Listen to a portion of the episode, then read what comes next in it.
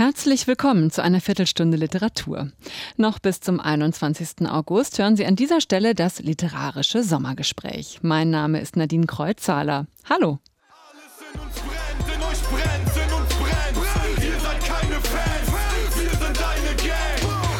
Als einen Teil von Zugezogen Maskulin kennen seine Fans den Rapper Testo. Hier zu hören mit Alles brennt. Aber Hendrik Bolz kann auch schreiben. In Nullerjahre verarbeitet er seine Kindheit und Jugend in Stralsund in Mecklenburg-Vorpommern. Nullerjahre Jugend in blühenden Landschaften. So heißt das Buch ganz genau. Und das ist purer Sarkasmus. Denn dieses Aufwachsen war geprägt von Gewalt, Drogen und Neonazis. Meine Kollegin, RBB24 Inforadio-Redakteurin Jana Ebert, hat mit Hendrik Bolz im Frühjahr über sein Buch gesprochen. Herzlich willkommen, Hendrik Bolz. Ja, hallo. Ihr Buch soll wehtun beim Lesen, haben Sie gesagt. Und die Schläge sind tatsächlich präzise gesetzt auf über 300 Seiten bis zum Ende des Buches. Warum wollten Sie, dass es wehtut? Ja, im Buch ist ja ein wichtiger Punkt, dass ich das Gefühl habe, es wird eigentlich nicht richtig hingeschaut, so. Es wird sich nicht richtig gekümmert um, um, um diese Realitäten oder um mein Umfeld. Es taucht irgendwie in den Medien nicht richtig auf und wenn dann nur, dann, dass man sich darüber lustig macht. Und ja, das ist auch irgendwie so ein Teil, denke ich mir, wenn man immer alles so, so abmildert und so, dann, dann trifft es die Leute nicht und dann lesen die das Buch durch und legen das danach zur Seite und leben so ihr Leben weiter. Aber ich will ja, dass es die Leute bewegt und dass man vielleicht äh, auch das nicht in einem Rutsch Coach durchlesen kann und dass man irgendwie auch nochmal drüber nachdenkt und dass man zukünftig vielleicht sich denkt, ja, okay, gut, das macht jetzt was mit mir und vielleicht gibt es doch irgendwie auch heute noch irgendwelche Zustände, die ich beschreibe, vielleicht gibt es die auch heute noch und vielleicht muss man auch heute noch da hinschauen und sich nicht so in seinen netten Blasen so, so einigeln. Sie sind 1988 geboren, in Stralsund aufgewachsen, im Plattenbauviertel Knieper West. Das Gesetz des Stärkeren gilt, rohe Gewalt, kein Mitgefühl. Das ist die Welt, in der Sie aufgewachsen sind. Was war denn Ihr Grundgefühl damals? Mein Grundgefühl war natürlich, ja, das ist irgendwie normal. Also ich bin mit der Gewalt sozusagen aufgewachsen und war auch auf allen Ebenen, wurde es auch irgendwie an mich rangetragen. Also wenn es auch, äh, sei es schon im Kindergarten, dass auch gesagt wurde, ja, man soll nicht petzen. Also wenn einem irgendwie was angetan wird und man geht zur Erzieherin, dann, dann heißt es ja, und was machst du, du petzt. Also der, derjenige, der irgendwie sich beklagt oder das irgendwie zur Sprache bringt, ist eigentlich noch schlimmer als der Täter.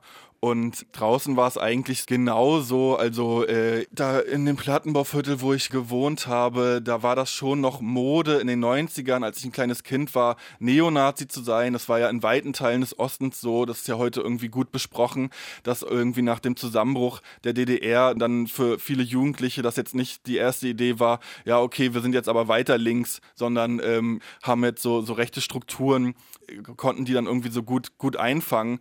Äh, in diese Orientierungslosigkeit. Und das auch noch ein wichtiger Punkt zum Thema Gewalt, dass ja auch nach dem Zusammenbruch der DDR jetzt nicht sofort die BRD richtig da war und auch in, in Form von der Polizei, die irgendwie interveniert, sondern dass da wirklich ja einige Jahre erstmal ins Land ging, wo das dann eben auch so war. Ja, der Stärkere hat recht.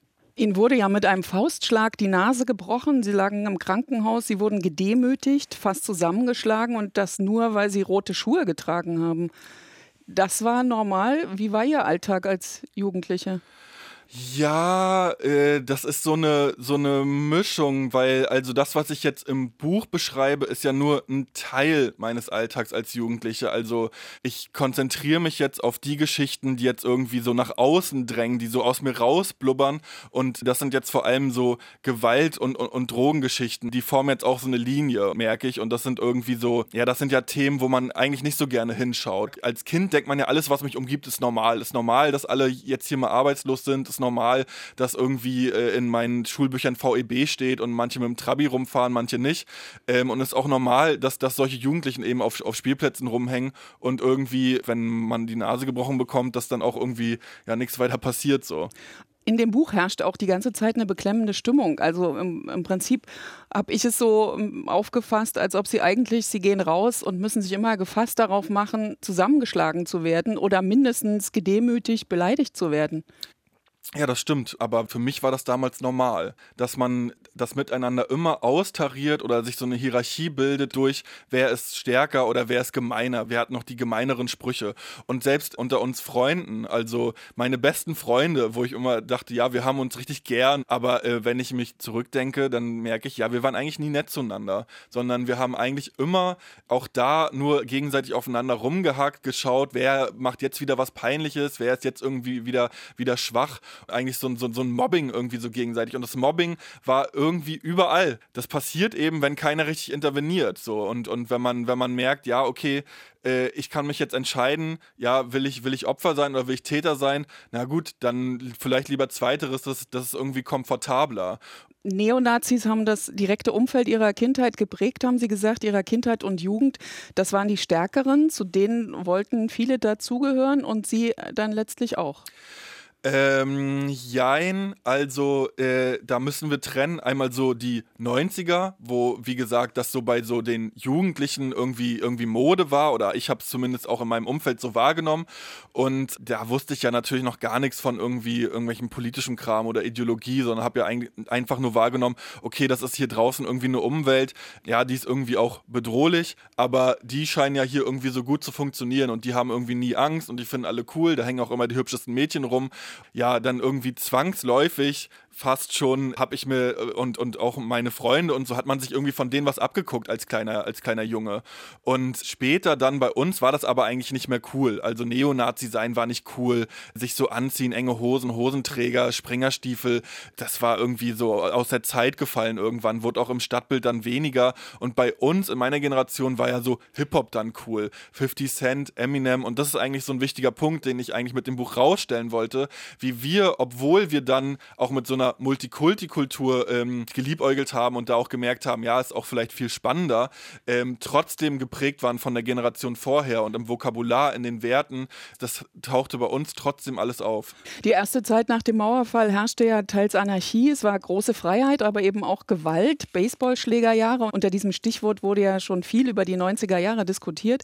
Wie haben Sie denn die Jahre nach 2000, also die Nullerjahre im Vergleich dazu erlebt? Ja, ich glaube, die 90er oder ich weiß, dass die 90er, ja, die waren ja sehr aufgeladen, also da war noch viel, viel Bewegung und Hoffnung und ähm, das, das knistert alles und da ist richtig Energie. Und die Nullerjahre waren eigentlich eine Abwesenheit von Energie. Da war eigentlich nur noch Enttäuschung und ähm, ja, was ich vorhin schon meinte, links und rechts und so, ey, lass mich in Ruhe mit dem Scheiß. Also so, so eine Apolitisierung auf, auf allen Ebenen.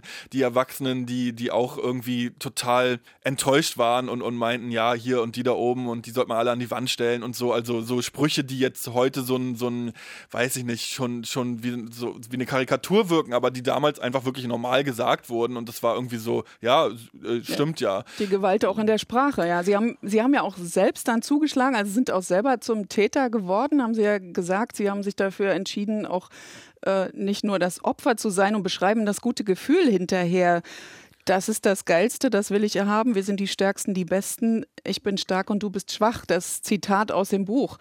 Wie schwer war es, das alles wieder aufleben zu lassen und aufzuschreiben? Ja, auch da nochmal zur Erklärung. Also, wir hatten ja schon drüber gesprochen, dass es ja so eine, so eine bedrohliche Stimmung war. Und immer, ich kann eigentlich jederzeit, wenn ich nicht aufpasse, kann ich zum Opfer werden. Und dann hilft mir auch keiner und dann, dann stehe ich doof da.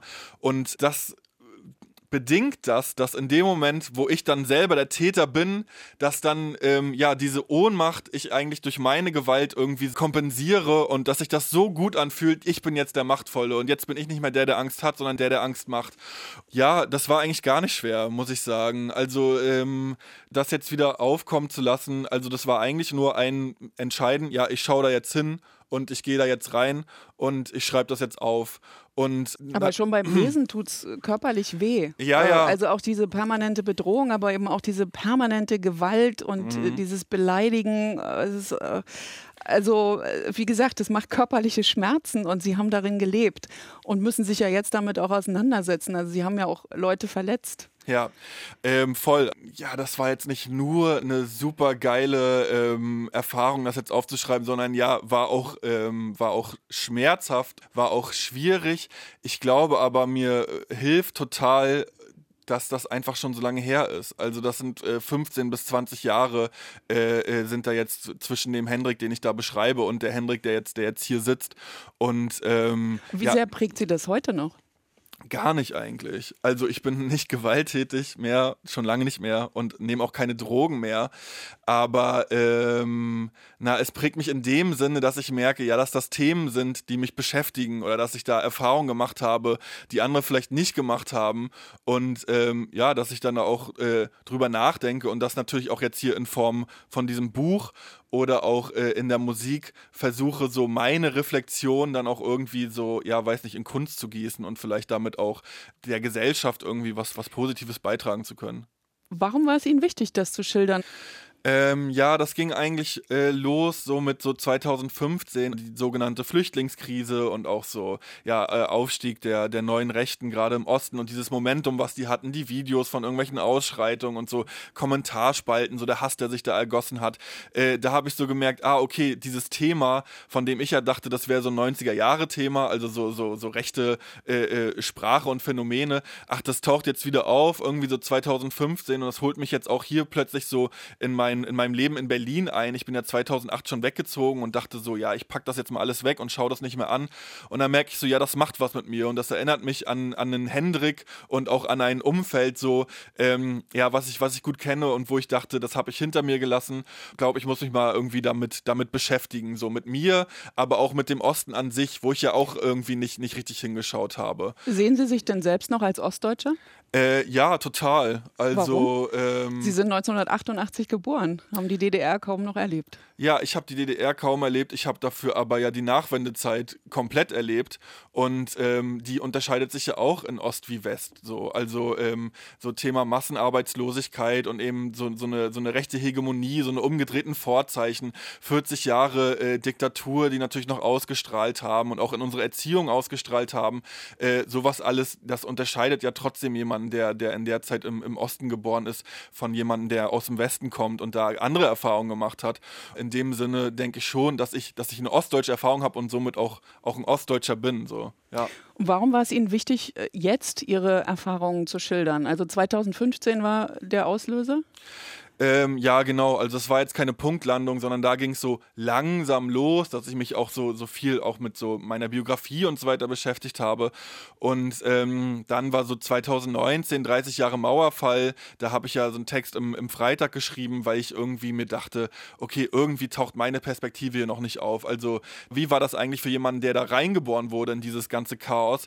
Und Sieg Heilrufe wiegten mich in den Schlaf, war der Artikel überschrieben. Ja, ja wenn man in diesem Chaos eben auch aufwächst äh, und eben äh, ja das, was einen, was einen da umgibt, wenn man das so aufnimmt und wie hat das uns eigentlich oder mich geprägt und viele andere auch, manche vielleicht auch ganz anders so, dass das ja eigentlich äh, spannend, das hoffe ich ja auch, dass das ähm, noch viele andere sich melden und ihre Sprache finden und man da irgendwie sich austauscht, weil auch im Buch tauchen ja auch Personen auf, ähm, die innerhalb Stralsunds wohnen, aber eine ganz andere Realität hatten, ne? die ja irgendwie in der Altstadt aufgewachsen sind und ähm, ja, ich merke, da ist einfach eine Leerstelle, gerade was die Nullerjahre angeht, äh, äh, wie, wie war das eigentlich im Osten?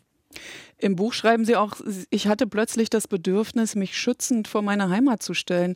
Warum dieser Drang, den Osten zu verteidigen, obwohl ja da, also wie Sie es erlebt haben, auch äh, so viel Schlimmes passiert ist? Das ist immer so eine Ambivalenz, äh, merke ich. Also zwischen, äh, ja, ich sehe es ja selber auch, die Probleme, und das erschreckt mich auch und ich finde es auch scheiße. Ähm, und aber so wie ihr darauf schaut und wie ihr das alles aburteilt, ja, ist auch scheiße. So, und, Mit ähm, ihr meinen Sie äh, den, den, die, die Westdeutschen? Der Klassenfeind.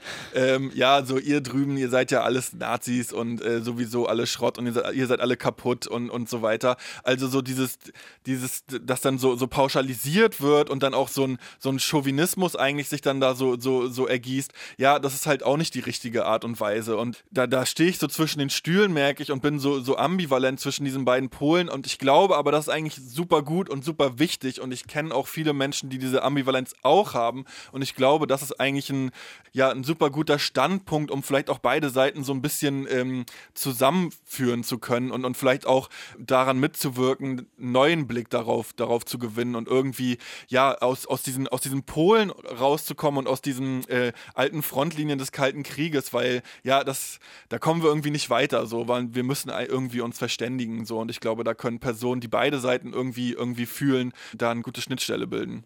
Wünschen Sie sich jetzt in der Rückschau manchmal eine andere Jugend?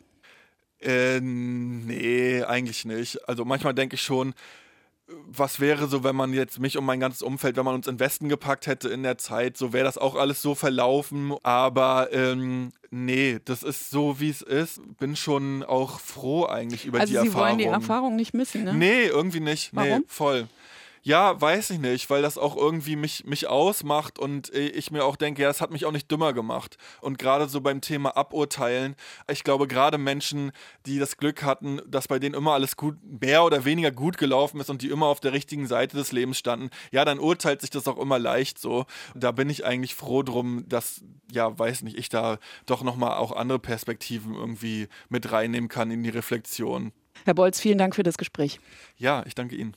Jana Ebert im Gespräch mit Hendrik Bolz über sein Buch Nullerjahre. Ich bin Nadine Kreuzzahler. Tschüss, danke fürs Zuhören.